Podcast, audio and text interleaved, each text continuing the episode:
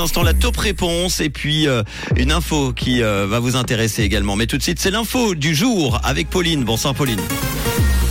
Bonsoir à tous. Des crèches moins chères n'inciteraient pas les mères à travailler davantage. Le Conseil national fait marche arrière et ne veut plus adapter les rentes au renchérissement et des nuages au programme demain matin.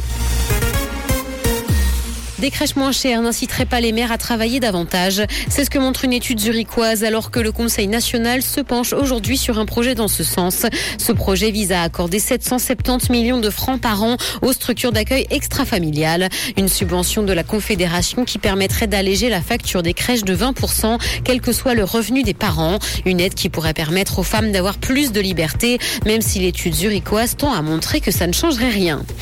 Le Conseil national fait marche arrière et ne veut plus adapter les rentes au renchérissement. Les rentes pourraient finalement ne pas être adaptées. Le Conseil national a fait volte-face sur le sujet et le Conseil des États doit encore se prononcer. Le Conseil fédéral a déjà procédé à l'adaptation des rentes au 1er janvier cette année sur la base de l'indice mixte qui prend en compte l'évolution des salaires et des prix.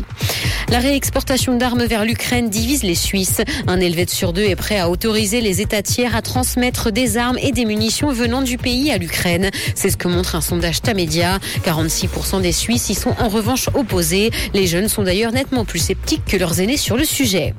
Dans l'actualité internationale, la Chine est accusée d'avoir traqué et harcelé des journalistes étrangers en 2022.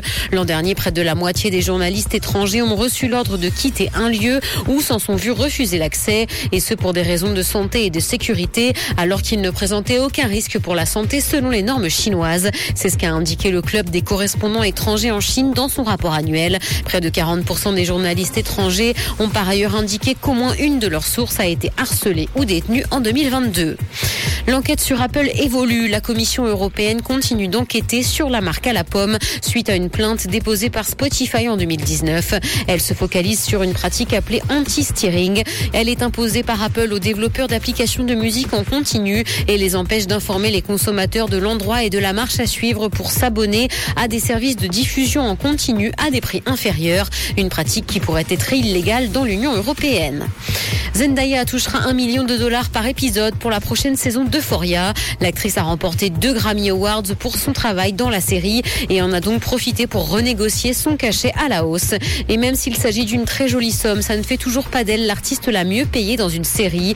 John Krasinski touche 2 millions de dollars par épisode de Jack Ryan et Kevin Costner plus d'un million pour Yellowstone. Le ciel sera nuageux demain matin et le soleil sera aussi présent. Côté température, le mercure affichera moins 1 degré à Nyon et Yverdon, ainsi que 0 à Carouge et Morges. Bonne soirée à tous sur Rouge. C'était la météo, c'est Rouge.